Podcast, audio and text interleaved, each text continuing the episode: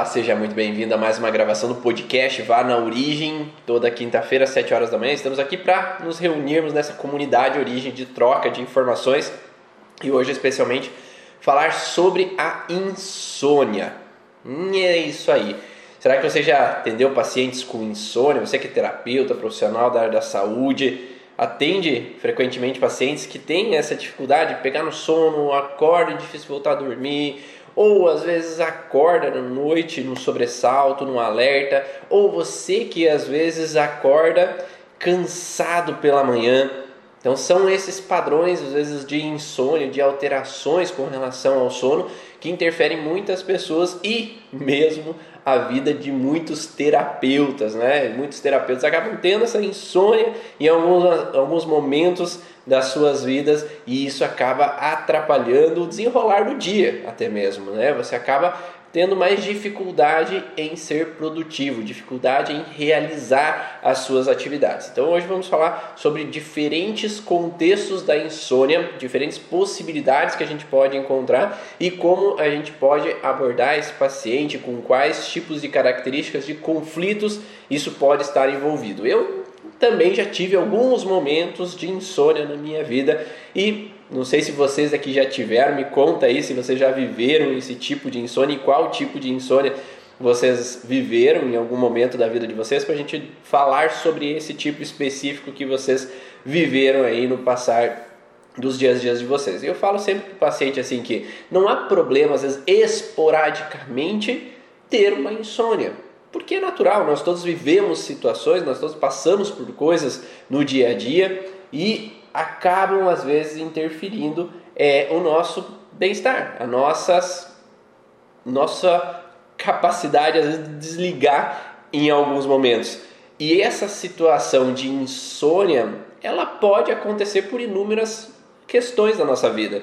Então é natural que às vezes a gente possa ter um dia de dificuldade de pegar no sono, um dia às vezes acordar de madrugada e ficar pensando, um dia com vários sonhos é, que acabam interferindo, ó, falaram pesadelos ali que acabam interferindo no nosso dia, na nossa noite e aí acaba atrapalhando esse sonho, o sono, acordar várias vezes ah, durante a noite que acabam interferindo também às vezes no sono, acordar cansado. Mas quando isso é esporádico, ah, uma vez a cada quatro meses, uma vez a cada cinco meses, então é natural, porque nós todos vivemos situações que acabam às vezes interferindo, ou usamos às vezes algumas coisas que acabam interferindo. Então, daqui nós não vamos negar de forma nenhuma que usar telas à noite, televisão à noite, ou beber bebidas alcoólicas que possam interferir também no sono, tomar café à noite para algumas pessoas pode interferir, chás que são estimulantes que podem interferir o sono à noite. Então a gente não nega de forma alguma esse tipo de coisas que podem interferir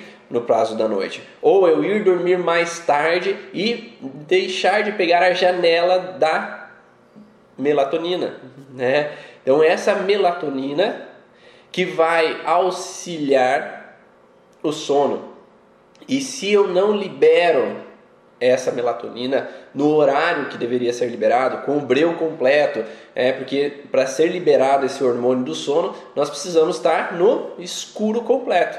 Então, se eu estou no escuro completo, há liberação desse hormônio pela hipófise. E aí, se eu não tenho não é se eu não tenho essa epífise ali é, estimulada por causa desse breu total, não é hipófise, né? A hipófise não é o liberador do hormônio, mas sim é, se nós não tivermos esse breu completo para ativar essa liberação do hormônio, nós vamos ter aí uma dificuldade em pegar no sono completo. Né? Então nós vamos ter às vezes uma dificuldade em liberar esses hormônios ali alguns chamam é, então de epífise, né, essa região que libera essa parte dos, or, dos desses hormônios, mas vamos ter que trabalhar esse processo de um escuro completo. Então, para algumas crianças, esse claridade, às vezes à noite, a pineal não vai liberar o hormônio da forma que deveria. Então, a pineal ela precisa ter esse escuro completo para que possa ser liberado esse hormônio da melhor maneira possível. Então, por isso que, às vezes, para uma criança que tem medo do escuro, é interessante trabalhar esse medo do escuro primeiro, para que ela possa ter um sono reparador também, para dormir às vezes no escuro, e para que os pais também possam dormir no escuro e liberarem essa melatonina da melhor maneira possível, para que essa pineal ela possa estar funcionando da melhor maneira possível. Então, se às vezes você está sempre com uma luzinha ligada ali, ou a luz da cidade, né? Então, ah, eu durmo com a janela aberta e a luz da cidade ela está ali iluminando o quarto, vai ter uma tendência de esse hormônio não ser liberado da maneira que deveria e o sono poder ser interferido, não tendo necessariamente uma situação emocional sendo vivida por esse paciente. Então são coisas que a gente pode às vezes melhorar no dia a dia, melhorar ali, não tentar não dormir com a televisão ligada, para que ela não fique mandando essa luzinha ali que acaba interferindo com que a gente possa dormir, descansar de forma completa, né? Isso pode tudo facilitar o sono. Agora, tem pessoas que dormem também com a luz, dormem e às vezes até falam que o sono é tranquilo, mas existem outras pessoas que são mais atingidas então, quais tipos de conflitos podem alterar mais para essas pessoas? Então, primeiro ponto, dificuldade em pegar no sono. A dificuldade em pegar no sono, ou seja, ah, eu vou deitar 9 horas e aí eu fico enrolando 9 e meia, 9, 9 40, 9 50, 10, 10 e meia, 11 horas, meia-noite que eu consigo perceber que eu desliguei completamente mas eu tive uma dificuldade em iniciar o sono. Essa dificuldade em iniciar o sono, ela está diretamente relacionada com uma fase ativa de estresse. Por que isso significa uma fase ativa de estresse? Porque biologicamente nós temos um o que é chamado de sentido biológico.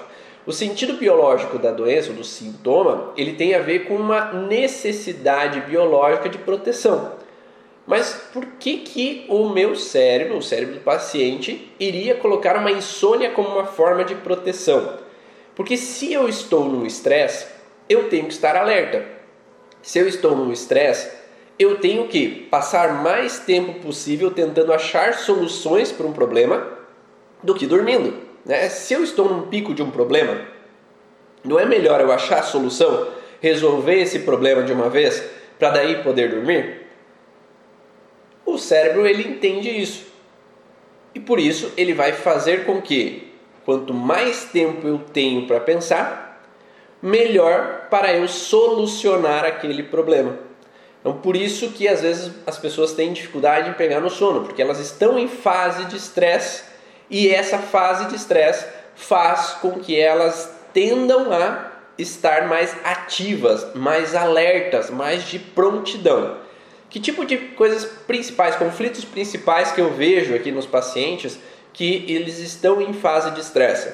O primeiro conflito principal é um conflito de esôfago. O conflito de esôfago em ectoderma, ele tem a ver com ter sido botado goela abaixo alguma situação.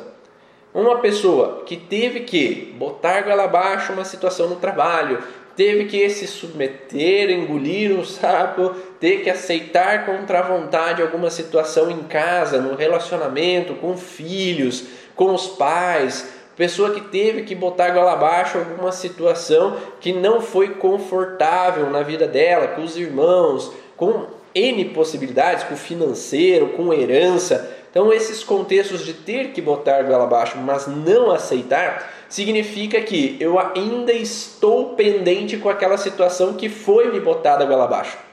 Enquanto eu permaneço naquela frustração, enquanto eu permaneço engasgado com aquela situação que eu tive que engolir, botar a goela abaixo, né? Foi meio socada, né? Porque eu queria ter expressado aquilo que eu gostaria, eu queria ter falado aquilo que eu não gostei, mas eu não pude porque para manter a harmonia na família, para que as pessoas não se frustrem comigo, ou porque se eu brigar com o meu chefe, se eu falar o que eu preciso falar para o meu chefe, vai dar problema, então é melhor eu botar a goela abaixo aquela situação, ou para que não haja uma separação no relacionamento, é melhor eu engolir, botar a goela abaixo aquela fala, aquela atitude, aquela ação que eu não concordo, que eu não gostaria que fosse daquela forma. Então eu engulo, boto goela abaixo, mas não concordo. E enquanto eu fico com aquilo engasgado, eu estou em fase ativa de estresse. Então muitas pessoas têm dificuldade em dormir por irritabilidade. Então eu, estou ali engasgado com alguma situação e enquanto aquilo que aconteceu hoje no dia com aquele paciente ou aconteceu aquilo no dia com a, a situação no trânsito, aconteceu aquilo no dia que eu tive que botar a goela abaixo em N possibilidades do meu dia a dia, eu estou engasgado e aí eu posso ter essa dificuldade no sono naquela noite porque eu ainda estou com aquele processo entalado comigo. Um outro contexto, logo abaixo é o estômago, né? A curvatura menor do estômago, ela tem a ver com uma contrariedade indigesta. Eu, eu até aceitei contra a vontade aquela situação, mas eu não consigo digerir aquela situação que aconteceu. Eu não consigo acreditar que aquilo foi da forma com que foi. Eu não consigo digerir aquela situação que está incômoda, está engasgado. Eu estou remoendo aquela situação que aconteceu.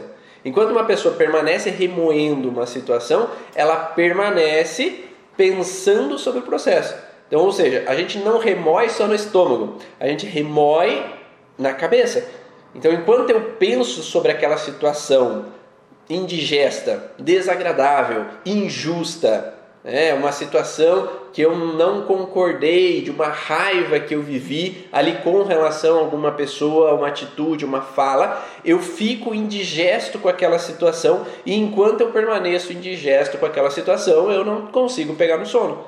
Porque eu ainda estou em fase ativa de estresse, de não digerir, de remoer, de ficar engasgado com aquela situação. Tá ficando claro essas relações? Ah, essas situações, Eliane, pode durar anos sim. Se a pessoa, por exemplo, lá meu irmão, ele é, tomou uma atitude com relação à herança da família, que ele é o mais velho e ele achou que só ele tinha o direito, e o outro irmão, ele sentiu que, ah, eu ajudei meu pai, eu auxiliei, eu trabalhei junto, e o meu irmão mais velho não me deu o que é meu de direito. Então eu não digiro aquela situação, eu não concordo com aquela injustiça que aconteceu e aí eu fico remoendo aquela situação um ano, dois anos, três anos, quatro anos, cinco anos e aquilo não desce. Então eu posso ter uma situação que ah, no primeiro casamento houve uma situação indigesta que o parceiro ou a parceira fez e aí eu não aceito aquilo que a outra pessoa fez. Então, enquanto eu permaneço em fase de estresse com a situação, eu fico sendo indigesto ou tendo botado goela abaixo aquela situação, e aí eu fico remoendo, remoendo, remoendo. Enquanto eu estou principalmente em módulo mais intenso de remoer aquela situação, eu vou ter uma tendência maior à insônia. Agora vamos pensar assim: eu vivi a situação lá naquele casamento, eu tive que botar goela abaixo, foi indigesto mas ali depois de três meses, ah, tentei espairecer, mudei de ares, pensei em outras coisas e aí momentaneamente eu saí do estresse. Então, nesse momento que eu momentaneamente saí do estresse, eu vou passar um dia, dois, três, tranquilo, né? Sem esse estresse. Agora, no quarto dia, o ex ou a ex, ah, porque é, e a pensão dos filhos, ah, porque você não presta, mandou uma mensagem. Ah, porque não sei o que, alguém veio falar sobre aquela pessoa. Talvez reative a fase de estresse de novo. E aí eu vou, ai, aquela pessoa de novo. Ai, aquela porcaria que aconteceu na minha vida, que má escolha que eu tomei na minha vida. Então eu fico indigesto com aquela situação de novo. Então a pessoa pode estar em fase de estresse, que vai ter a insônia, e aí ela desce, relaxa, momentaneamente e depois tudo que faz ela lembrar daquela frustração de novo, ela volta à fase estresse e volta a não digerir aquela situação. Então é preciso entender que a é preciso entender primeiro qual é a causa do processo. Quando a gente consegue entender essa causa do processo, a gente consegue então decifrar um pouco melhor o que, que é estar nesse processo indigesto para aquela pessoa. Uh, a pessoa que engole a goela abaixo, muitas situações que não pode resolver porque não é a pessoa. Ela pode ter problemas no aparelho digestivo, sim, também, porque se não é ela que tem que resolver, por que, que ela está preocupada? É. O problema é que quando a pessoa acha que ela tem que resolver todos os problemas de todo mundo, ela está funcionando no lugar errado, porque não é ela responsável para resolver o problema de todo mundo. Ela está assumindo um papel que não é dela. Então eu teria que olhar lá para trás na história dela, por que, que ela tem que resolver problema dos outros? Porque se não é problema dela, não é responsabilidade dela. Então por que, que ela tem que se frustrar por uma coisa que não é dela? Que ela tem que se submeter que não é dela. Né? Então é entender que dentro de uma pessoa que assume responsabilidades que não são a delas, ela está fora do lugar dela ou ela viveu uma situação lá no passado que ela acreditou que teria que assumir um papel de achar soluções, estar no controle e resolver o problema para os outros. E aí, cada vez que os outros vivem problema, eu não aceito porque eu queria que os outros fossem do jeito que eu quero. Se os outros fossem do jeito que eu quero, eu sei que todo mundo estaria bem. E, né? e daí eu fico irritado por uma coisa que não depende de mim. Eu chamo de amor de mula, né? Então, amor de mula é, é só na patada. Porque eu queria que os outros fossem do jeito que eu quero, se eles fossem do jeito que eu quero, eu sei que todo mundo estaria bem, todo mundo estaria em harmonia. E isso vem muitas vezes porque lá na infância eu vi o pai e a mãe brigando e eu sofria por ver o pai e a mãe brigando, eu queria manter a harmonia da família, porque se o pai e a mãe não brigassem, todo mundo estaria bem.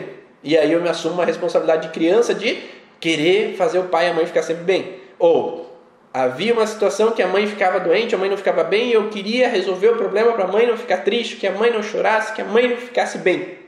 Então assume um papel de criança proteger a mãe. E criança não protege a mãe. A mãe que protege o filho, o pai que protege os filhos. Só que se há uma inversão nesse papel, aquela criança assume o papel de ter que achar solução para resolver o problema dos adultos, que não era a responsabilidade dela. E aí a vida inteira ela fica querendo assumir um papel de que eu tenho que achar solução para resolver o problema dos outros, e aí quando eu não consigo eu me frustro e eu não digiro, eu não aceito que os outros sejam do jeito que eles querem ser. Eu quero que eles sejam do jeito que eu quero que eles sejam, porque assim eu sei que todo mundo está em harmonia. Só que quem disse que eles querem ser do jeito que a pessoa quer que eles sejam? É, a vida é um livre-arbítrio, não posso obrigar os outros a ser do jeito que eu quero.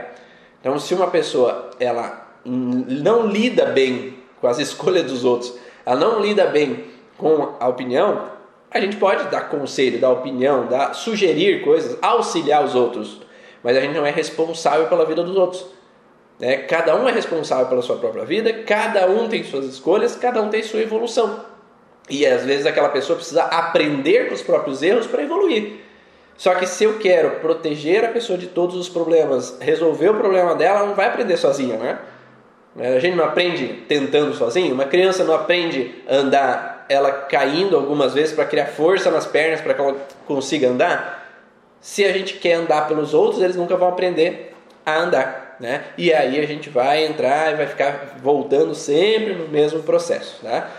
E aí, quando nós temos essa fase ativa de estresse, então pode ser o esôfago, pode ser o estômago, pode ser situações que é, eu engoli, eu até digeri, mas eu não consigo aceitar no fundo.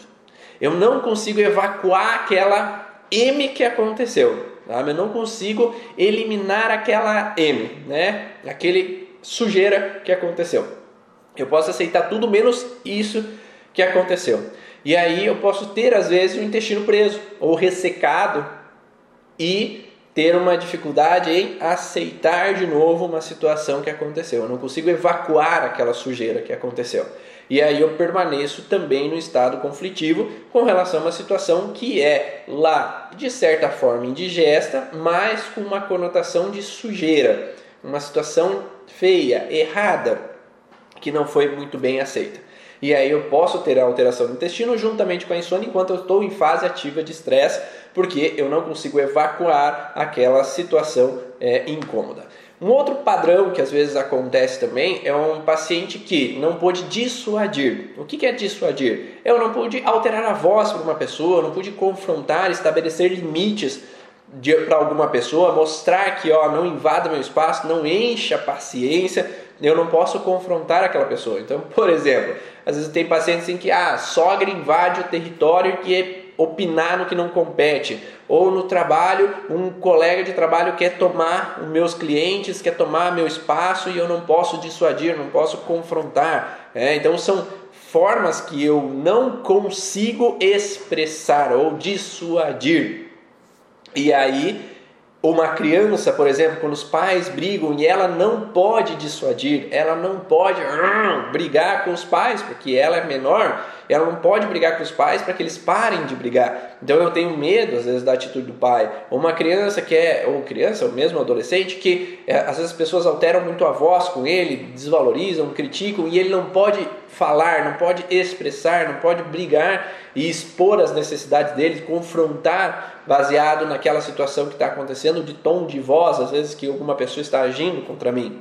Aí eu posso ter uma situação também de ficar ali naquele processo. Muitas vezes esses brônquios estão afetados junto com o estômago ou estão afetados junto com o esôfago, porque eu não aceitei a atitude daquela outra pessoa.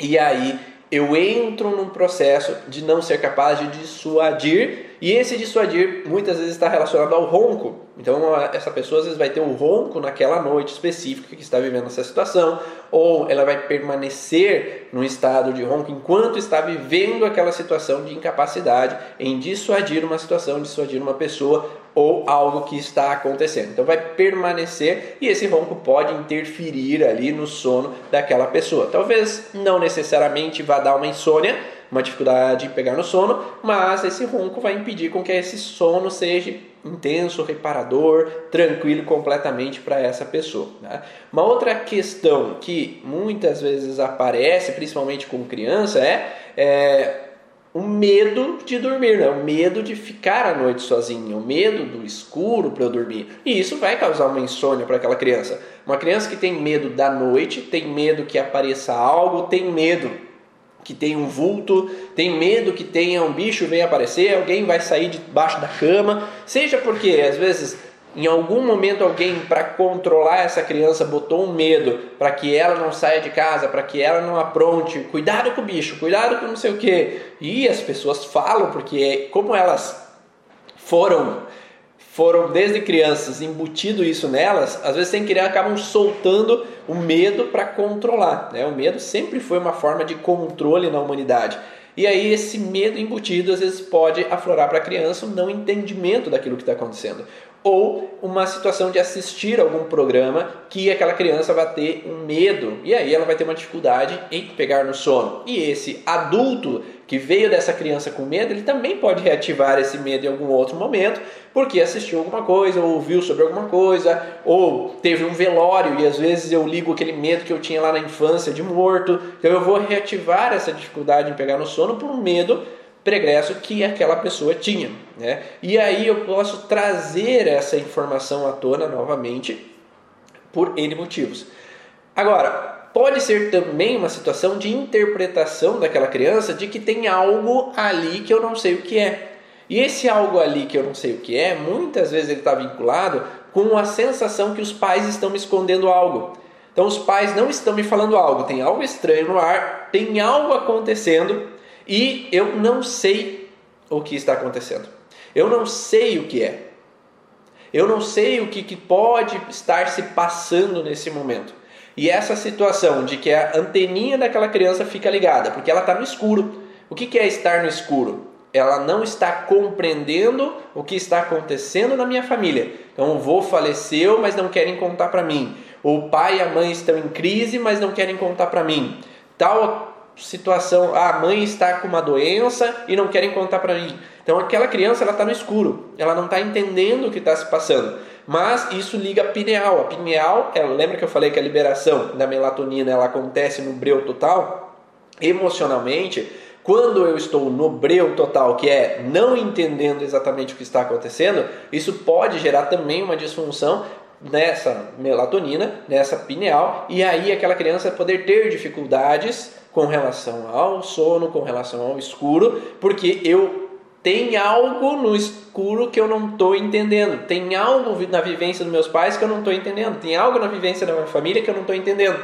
E aí dispara um alerta também de ter que estar tá sempre pronta, alerta, e às vezes essa criança não vai querer sair, largar a mãe, não vai querer largar o pai para dormir, não vai querer dormir junto, porque tem algo acontecendo, eu não sei o que é, e eu tenho que estar tá junto para saber, para proteger, para estar junto, para me sentir protegida, porque alguma coisa está acontecendo. Uma criança que se sente segura, que está tudo tranquilo e ela percebe que não, tá, não tem nada acontecendo, que tudo está sendo expressado, que os pais estão bem felizes, ela pode dormir no quarto dela sem problema algum. Só que enquanto essa anteninha está ligada, ela vai ter um alerta e vai ter que estar tá ali junto com os protetores ou vai ter que proteger os protetores dela que não estão bem felizes, tranquilos em harmonia para protegê-la. Né?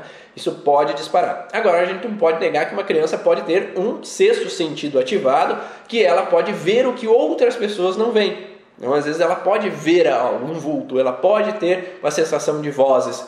É, e isso a gente não pode negar que possa existir, mas essa anteninha ligada ela vem também de um precursor anterior que é segredos de família que geraram a necessidade da pineal ela estar tá hiperativada esse sexto sentido está hiperativado e fazer com que eu fique alerta demais para saber tudo que se passa, tudo que está acontecendo. Né? E aí, esse alerta faz com que eu veja além do que as outras pessoas veem, ouça além do que as outras pessoas ouvem, e aí eu acabe captando algo que possa estar nesse vínculo é, ali desse ambiente, dessa casa, o que aconteceu ali naquele lugar, aquela energia que possa habitar naquela região, naquele local. Então essa criança ela pode se conectar com algo além, né? Algo que está acima do físico, acima do emocional, mais num contexto energético e espiritual. Tá? Então tem esse vínculo também.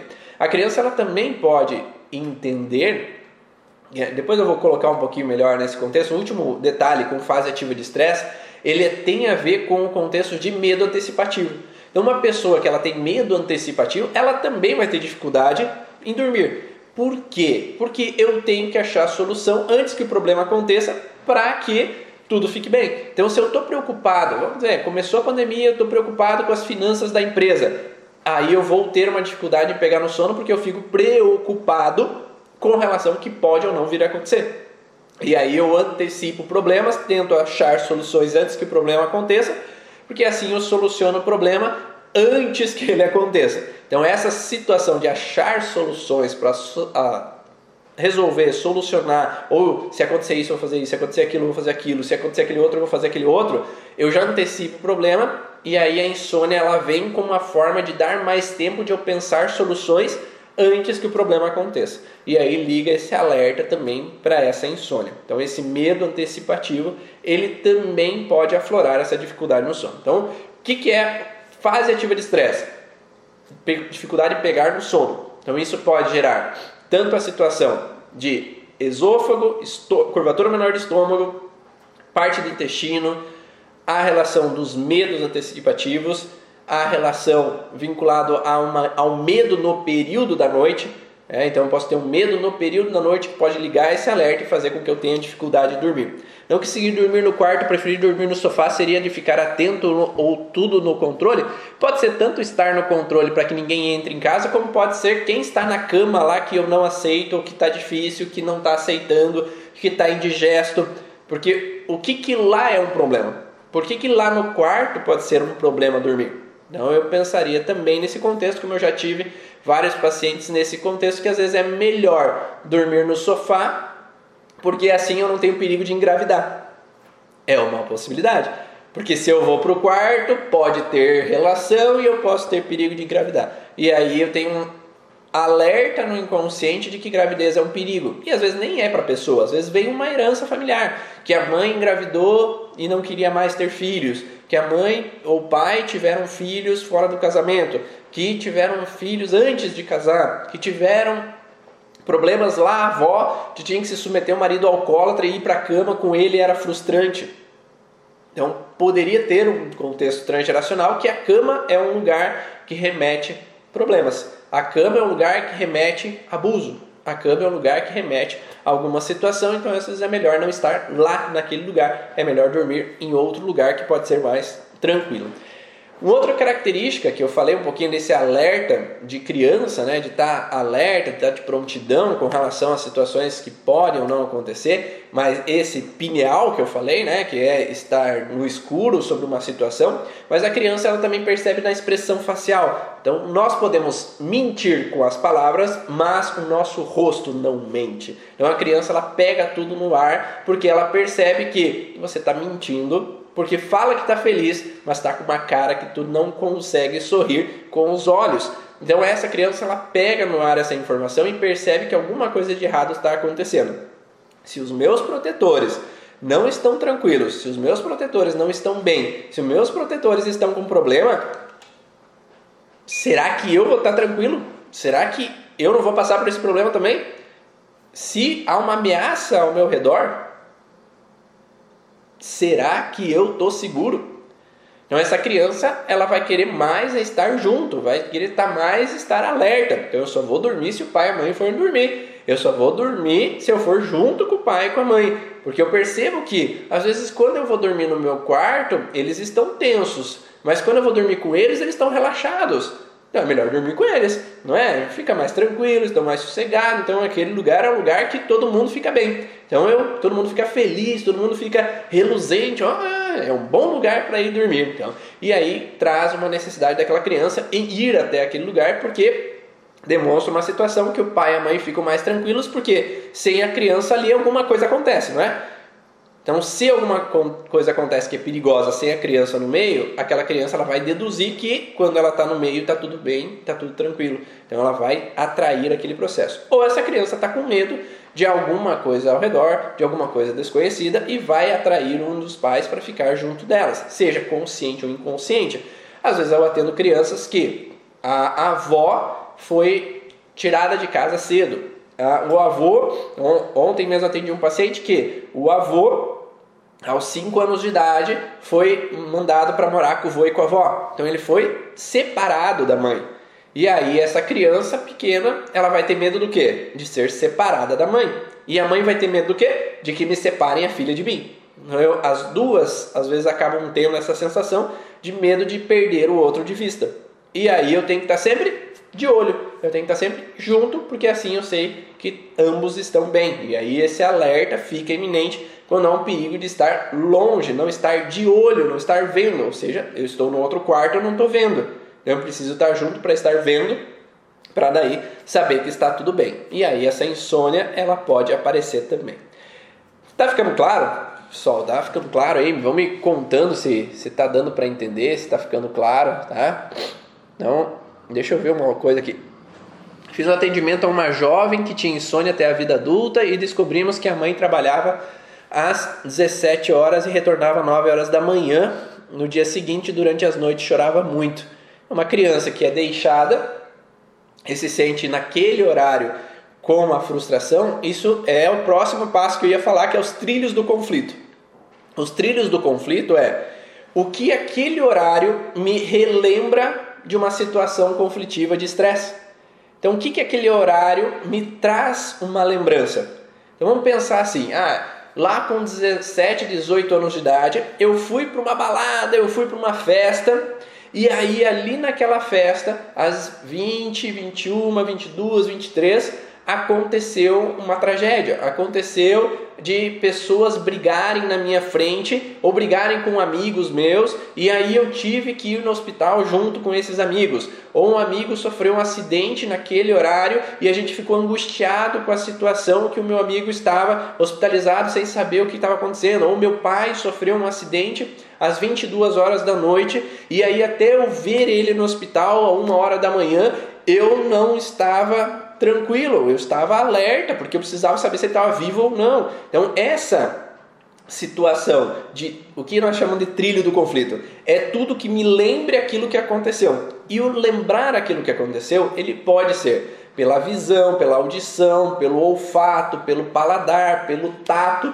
Porque se eu como alguma coisa que me lembra algo, se eu sinto um cheiro que me lembra algo, que eu ouço um barulho que me lembra algo, se eu vejo algo que me lembra algo, se eu toco em algo que me lembra algo faz com que eu reative a memória inconscientemente. Às vezes eu não lembro. Ah, às vezes acontece assim, ah, eu, o paciente fala, ah, eu sinto aquele perfume me lembra daquela situação que eu vivi na vida. Eu sinto aquele cheiro de grama cortada depois de chuva e me vem a lembrança de infância. Eu sinto o cheiro do feijão da minha avó e eu me lembro daqueles momentos bons que era com a minha avó. Então eu, eu sinto algo que me relembra alguma vivência que eu tenho, positiva ou negativa. Mas às vezes eu não vou lembrar necessariamente da situação que eu vivi, mas ativo um alerta inconsciente. E esse alerta ele pode ser ativado no tempo e no espaço também. O que, que seria o tempo? No horário que aconteceu a situação. Então, por exemplo, Se às 20 horas, 22 horas aconteceu um acidente, aconteceu uma tragédia, aconteceu uma notícia que eu recebi de um falecimento, eu recebo uma informação que foi traumática para mim, que foi intensa para mim, que me marcou profundamente, às vezes aquele horário aquela pessoa tende a despertar. Né? Então, ah, eu recebi a notícia que minha mãe faleceu às 5 horas da manhã. 5 horas da manhã eu olho para o relógio e estou acordado. 5 horas da manhã eu olho para o relógio e estou acordado. Né? Então, enquanto aquela situação está pendente de luto, que eu nunca solucionei, aquele horário é um horário da ativação ou reativação daquela lembrança que eu tive naquele determinado momento da minha vida. Tá? Então eu posso, por horário, reativar. Não acontece assim com algumas pessoas. Ela sempre olha para o relógio, é 3 horas e 12 minutos. Olha para o relógio, acordou 11 horas e 59 minutos. Então ela olha para o relógio, sempre bate um horário específico. E isso pode ser, tá? Pode ser uma reativação de uma vivência por um estresse, um conflito, um alerta, onde naquela época era imprescindível estar sobre alerta, tensão, prontidão para resolver o problema. E aí o cérebro entendeu que esse horário é um horário importante para que eu esteja alerta, para que não aconteça de novo uma mesma situação. Né? Ficou claro essa relação? Né? Então a gente pode ter uma criança nasceu às 2 horas e 5 minutos e foi levada para longe da mãe, ficou longe, foi para incubadora, foi, é, sei lá, foram fazer aquelas vacinas, o, o parto em si foi traumático, o parto em si foi vivido num contexto de conflito, de tensão, de irritabilidade, de medo. As, naquele horário a criança vai acordar e vai desencadear aqueles sintomas. Né? E aí ela vai desencadear o alerta. Ela sempre acorda às 2 horas e 12 minutos. Por que será? Né? Que horas foi o parto? Será que teve alguma coisa lá no primeiro dia de vida nesse momento? Será que teve alguma situação ali com cinco dias de vida que ela se afogou de madrugada? Será que teve alguma coisa que levou um susto em um determinado momento de tal horário da noite? Então pode ser uma releitura e sempre acordar naquele mesmo horário pode trazer um link né, de um alerta com relação à situação conflitiva. Obrigado, Dani. E aí nós temos essa situação de informação de que o trilho do conflito é uma releitura de algo que já se passou. E aí, se eu vejo que é sempre no mesmo horário, é interessante olhar para essa situação do que pode, então, num contexto pregresso, aquele horário ter acontecido algo para que daí a gente possa modificar a percepção desse paciente. Muitas vezes só tomar consciência daquilo que aconteceu, ah, foi por causa disso, ah, mas que besteira, tá, já passou, eu consigo mudar a forma de olhar para aquela situação, ou eu consigo expressar as minhas necessidades, consigo falar sobre aquilo que me incomodou com relação àquela situação, consigo expressar o que veio de dentro com relação àquilo que aconteceu, eu já consigo sair um pouco desse processo. Né? Outras questões, às vezes é preciso ressignificar de uma maneira mais forte, mais intensa, e aí dentro do curso Origens a gente explica outras maneiras de ressignificar. Então, para quem é terapeuta, profissional da área da saúde, Acesse o site cursoorigens.com e lá dentro tem todas essas informações sobre cada órgão, cada tecido e lá nós vamos falar sobre maneiras de ressignificar, porque eu não falo aqui pro geral, porque eu não acho interessante algumas pessoas saberem como ressignificar, porque existem órgãos e tecidos perigosos de a gente mexer. Então eu não expresso formas de ressignificar aqui para todo mundo assistir, porque às vezes se mexer com alguma pessoa que não se pode mexer aquele sintoma, ela pode ter um sintoma após a sessão, pode ter uma reação após a sessão que não vai ser agradável. Então, por cautela, eu não expresso algumas maneiras de ressignificar aqui. Eu coloco algumas maneiras simples, né? Que às vezes ah, faz uma carta terapêutica ou às vezes acaba expressando as necessidades que já ajuda a diminuir a intensidade daquele conflito, mas maneiras mais aprofundadas é dentro do curso Origens que eu passo essas informações.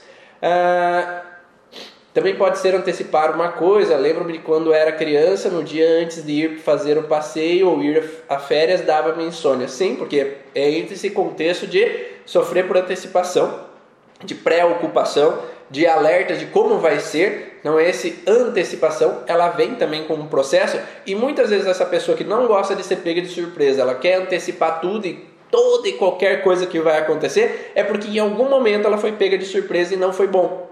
Então a gente precisa também voltar para esse ponto de quando essa pessoa viveu uma situação de ser pega de surpresa. E às vezes o parto pode ter sido pego de surpresa. Um parto cesárea é, é pega aquela criança de surpresa com a situação para um mundo novo. Então ela sai do meio aquático para o meio aéreo e ela é arrancada de dentro. Então, para uma criança que é arrancada, é um exemplo, tá? Quando a criança é arrancada de dentro daquele lugar, cada vez que ela vai para um lugar novo e ela não sabe como vai ser, e para aquela criança da cesárea, não que toda cesárea seja isso, tá? É alguns casos, tá? Então, quando ela é arrancada e isso foi um drama, foi um perigo, foi uma insegurança para aquela criança, ela vai ter medo do novo. Então, tudo que é novo, ah, amanhã nós vamos viajar, mas para onde? Como que vai ser? O que, que vai acontecer? Como é que vai ser lá? Como é que a gente chega? Que hora que a gente sai? Sabe? Porque se eu não sei o que vai acontecer, me remete a um perigo que eu já vivi antes, que é de ser pega de surpresa. Então, como eu não gosto de ser pego de surpresa, eu fico antecipando tudo para não ser pego de surpresa novamente. E aí eu ligo esse alerta porque eu tenho que estar no controle, porque em algum momento eu não estive no controle.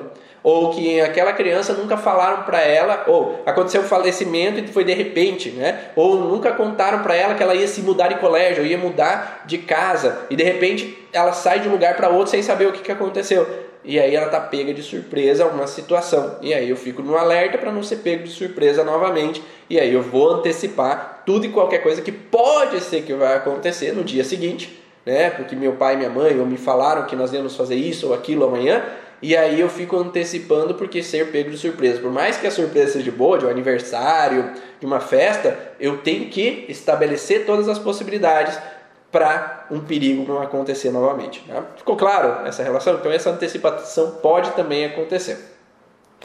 E aí, nós temos um último detalhe. Então, eu falei a dificuldade de pegar no sono, acordar, às vezes alerta com alguma situação por causa de um horário específico, que é o trilho do conflito, e às vezes, ou nem dormir, né? Porque aquele horário que eu vou dormir, eu fico alertão, eu fico de prontidão, porque me remete a uma situação anterior de que naquele horário das 21 até as 23 horas foi um momento de perigo, então esse momento da noite eu tenho que ficar alerta. Então, se eu entendo que a noite é perigosa, eu fico alerta. Vamos pensar assim: lá atrás o pai era alcoólatra, chegava em casa às 21 expulsava todo mundo de casa. Esse horário da noite é tranquilo?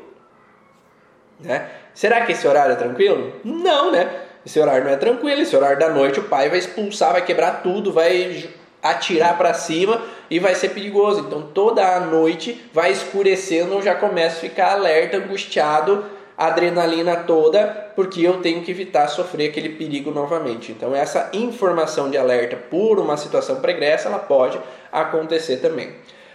Acordar cansado, acordar cansado, ele remete tanto lá que eu falei do ronco lá que poderia acontecer, como pode trazer um contexto de apneia também, né? Um paciente com apneia, ele também vai ter às vezes um sono que não é totalmente reparador. Então é apneia é quando a pessoa ela para momentaneamente de respirar. Ela fica um minuto sem respirar, dois minutos sem respirar, e daí ela vem, né? Então ela e daí para, para, fica minuto, fica segundos, minuto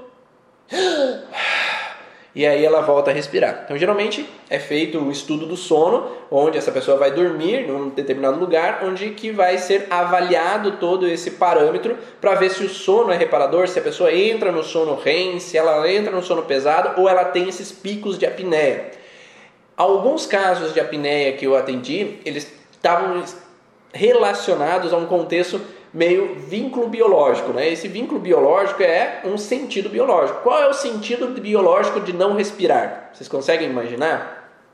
Pode ser de imitar a morte, né? Então eu vou imitar a morte de alguma forma porque eu estou conectado com algum morto do transgeracional, mas pode ser uma representação onde que eu tenho que passar despercebido. Então eu atendi homens em alguns momentos aqui que eles tinham que passar despercebidos. Por quê? Porque eu estou sempre errado, só faço besteira e nunca tá bom o suficiente.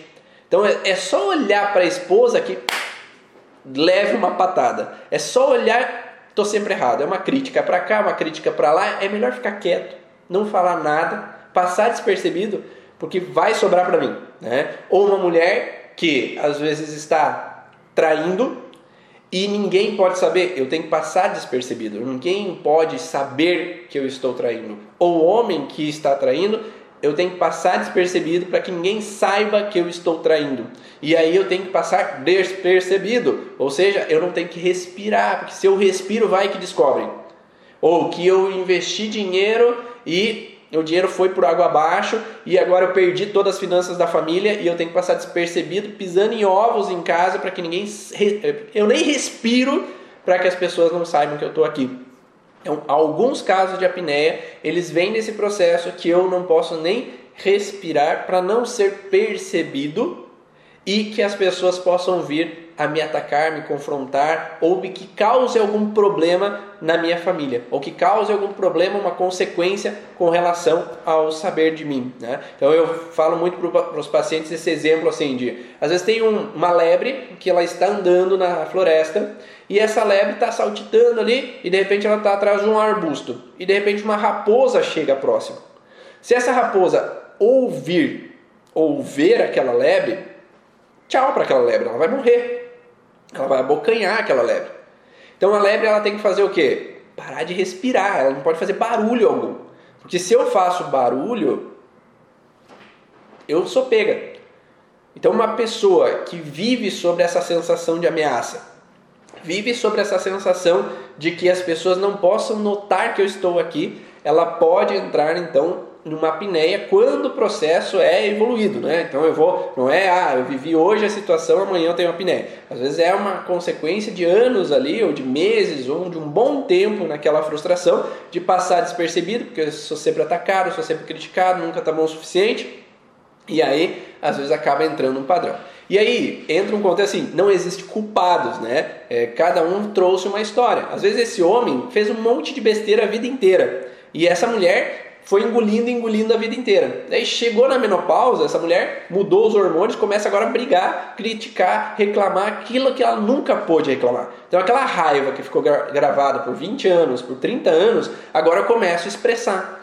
E aí aquele homem que entrou na andropausa também, que agora ele fica mudo, fica só querendo ficar em casa, fica querendo uma harmonia na família, agora ele se sente atacado. Mas não que ele não fez coisas lá no passado, e, de novo, se ele fez coisas, também não quer dizer que ele não trouxe heranças que fez com que ele fizesse coisas. Então, é sempre uma bola de neve de informações. E aí, nesse caso, é interessante trabalhar o casal para que o casal, se for para ficar junto, que seja para ficar junto e ser feliz. Mas não ficar nesses atritos que um vai atrapalhando a vivência do outro e aí não tem uma harmonia completa. Ficou claro? Então, esse é um dos processos. E aí, se eu não durmo direito à noite, eu vou de manhã cedo acordar cansado.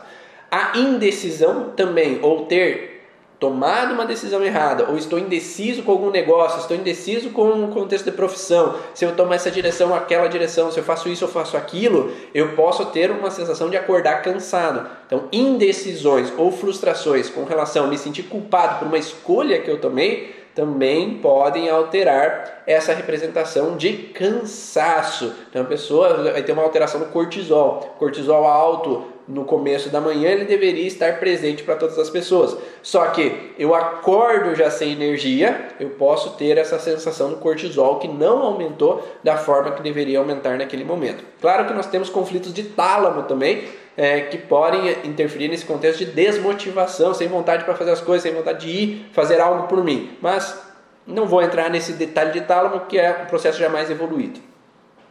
E outro contexto, às vezes, que o sono pode não ser reparador é estar sempre com o ouvido alerta, né? Eu tenho que estar sempre ouvindo tudo que está acontecendo ao meu redor. E esse ouvir tudo que acontece ao meu redor está diretamente relacionado ao fato de que em algum momento eu não ouvi algo e houve um problema. Agora, se eu não ouço as coisas que acontecem, um perigo vai acontecer de novo. Então essa pessoa ela fica hiperativa no ouvido e qualquer barulho acorda. Os cachorros do vizinho latem, ah, alguém chega na casa vizinha, ah, isso, o carro passa na rua, liga o alerta. Então é como se eu tenho que estar ouvindo tudo e aí o sono não é tão profundo porque o ouvido ele fica ligado para eu antecipar um perigo auditivo que pode acontecer. Por exemplo, crianças lá na infância que viveram situações de que estavam dormindo e os pais começam a brigar, quebra pau em casa. Eu estou ouvindo algo que representa um perigo. Então eu tenho que ficar sempre de ouvido atento, porque pode acontecer alguma coisa com a mãe e com o pai. Ou a mãe depressiva que tem pensamentos suicidas. Eu tenho que estar alerta, ouvindo tudo para que a minha mãe não morra. Então eu ligo um alerta e eu permaneço com esse alerta. Ou eu perdi um filho, um aborto, eu vou tender a estar alerta, qualquer barulhinho da criança, eu tenho que estar lá para acudir ela, para se ela se virou, se ela fez algum barulhinho, vai que ela não respire, vai que ela morra. Então eu trago uma interferência de algo vivido anteriormente que não foi solucionado, que fica nesse alerta auditivo que eu tenho que estar de prontidão. Então, se eu não entendo qual é o conflito, por isso que uma das primeiras perguntas que tem que ser feita, e a gente colocou lá dentro do curso Origem, as lupas da origem, a lupa branca, que é a primeira lupa de perguntas que a gente faz para o paciente, é qual é o teu sintoma principal? Ah, é insônia. Ah, tá, então qual que é o segundo sintoma? Não, né? Eu preciso saber o que tipo de insônia é. É uma dificuldade em pegar no sono, é uma dificuldade, acorda difícil voltar a dormir, ou é uma acordar cansado, ou acordar várias vezes à noite, ou tem vários pesadelos. Que tipo o paciente entende que é a insônia dele. Porque se eu não for preciso no, na pergunta certa, eu vou chutar. Você viu, ó, são 50 minutos de live e eu falei centenas, não foi para tanto assim, né? Mas dezenas de possibilidades de insônia. E aí, se eu estou em dezenas de possibilidades de insônia, se eu não perguntar especificamente qual é a insônia do paciente, será que vai ter mais chances de eu acertar qual é a causa ou vai ter mais chance de eu errar qual é a causa da insônia dele e não melhorar na primeira sessão? Né? Então, por isso que no curso a gente passa as lupas da origem, que é um passo a passo de perguntas que são necessárias para que a gente possa acessar exatamente um, ou a causa do problema. Porque de nada adianta eu pensar, ah, como que eu vou ressignificar a insônia dele se eu nem sei qual é o tipo de insônia dele? E aí vai atrapalhar esse processo para que a gente possa auxiliar o paciente. Então, a pergunta coerente, o funil, afunilar essa pergunta, que tipo é, como é, o que, que acontece, como funciona, como é o teu ritual de sono, para que a gente possa entender tudo que possa estar interferindo nesse sono do paciente. Ah, uma pergunta lá que foi anterior, quanto mais afunilar, melhor. Isso mesmo, Luciene. Uma, uma das perguntas anteriores foi pesadelos. Os pesadelos eles tendem a trazer à tona medos que eu não resolvi. Né? Então, por exemplo, eu vivi situações é, persecutórias na infância. Então, eu já falei em lives né, que eu fui perseguido na rua aos 8, aos 12, aos 15 e aos 18 anos de idade. Então, é saíram correndo atrás de mim para roubar meu boné, ou simplesmente para dar, dar um chute na bunda, ou para roubar meu tênis, e eu fui perseguido. Essa perseguição, ela tinha vínculo na história do meu transgeracional. Então, enquanto eu tinha esse vínculo persecutório e reativava esse persecutório sem resolver a causa, eu tinha mais tendência de ter sonhos de ser perseguido, de ter que correr. Tá? Então, dependendo do sonho que eu tenho, ele tem a ver com o que está pendente. Ah, eu tenho medo de perder as coisas. No sonho parece que eu estou perdendo as coisas. Então, o que, que eu perdi que eu posso ter medo de perder? Ah, eu sonho de traição. O que, que eu tenho mal resolvido no meu histórico familiar ou na minha vida de traições que não foram bem resolvidas?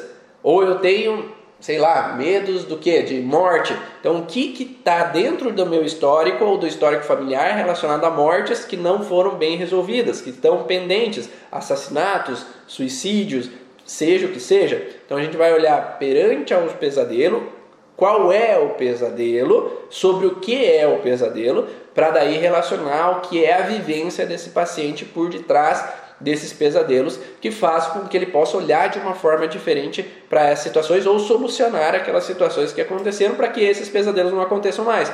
É assim que acontece com os meus pacientes ou comigo mesmo. Se está tendo alguns pesadelos, qual é o padrão? A gente modifica esse padrão, entendendo qual é a situação que esse paciente está vivendo, e aí modifica a percepção. E às vezes esse pesadelo ele vem como um aviso Já teve pacientes que tinham uma loja e tinham esse pensamento, esse pesadelo, esse pesadelo, e aí, dito e feito, era uma intuição de que um funcionário estava roubando a loja.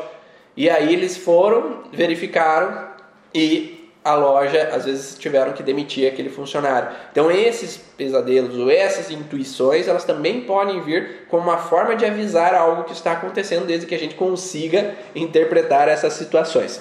Há uma criança que, que tem durante o sono escapes urinários, ela tem a ver com conflitos de perda territorial. Então, quando eu vivo uma situação de que eu tenho um território, meu pai, minha mãe é o meu território, minha casa é meu território, mas eu tenho a sensação de perder meu território, porque o medo que o pai vai embora, o medo que a mãe saia de casa, ou a mãe não está bem, o medo que, de perder a mãe, ou que eu sou levado para creche, para escola, e aí eu, eu sou tirado do meu território. Minha tata é meu território e ela vai embora, minha avó é meu território e ela se afasta de mim. Esse território que eu perco, eu entro numa frustração e aí eu afeto bexiga e aí eu tenho uma dificuldade no controle miccional. E aí eu vou ter algum momento da noite que eu vou ter essa perda de urina. Então pode acontecer, então teria que trabalhar esses contextos de conflitos territoriais ou que ela sente que o território está em ameaça, que tem algum problema rondando esse território familiar, ou do transgeracional, alguma informação que veio já de traições, de rupturas, ou de alguma situação de perda territorial que está mal resolvido para os pais. Então, os pais, às vezes, ah, meu pai saiu de casa cedo e eu nunca aceitei aquela situação. Então, eu, enquanto estou pendente com aquela situação e desde que afeta esse contexto territorial que pega bexiga, a criança ela recebe essa informação e ela vai trazer então um sintoma por consequência. Ah, então, por mais que um paciente tenha insônia por mais de 25 anos, é possível desde que a gente entenda qual foi a situação que aconteceu lá atrás para modificar essa percepção e agora ele poder dormir melhor. Então, se a gente não entende a causa, a gente não tem como corrigir o sintoma e aí modificar essa percepção do contexto de onde vem aquela alteração. Ah, não imaginava o quanto me ajudou hoje respondendo o meu comentário. Que bom, Diva. Fico feliz que tenha, tenha respondido. Espero que vocês tenham gostado dessas informações, desses detalhes. É bastante né, esse contexto de insônia, então tem que passar meio rápido para dar conta aqui de falar sobre todas as nuances. E vocês viram que são várias as possibilidades, várias as nuances. E claro, no curso Origem tem mais possibilidades que a gente acaba falando. Mas se você sentir, você quer entrar no curso, quer conhecer um pouco mais, acessa cursoorigens.com e vem com a gente para assistir mais e mais informações, mais e mais conteúdo sobre a origem emocional dos sintomas relacionados aí ao, à origem emocional, aos sintomas, às alterações. Ah, ah, o Luciano numa live com você falou dos horários dos órgãos sendo ressignificado à noite, pode ter uma crise epileptóide em horários específicos. Não é live, Leandro. Foi lá na, nas aulas do curso Origens que você assistiu. Então, lá na, dentro das aulas do curso Origens, o Luciano Irata, ele fala sobre a medicina tradicional chinesa e ele fala dos horários dos órgãos.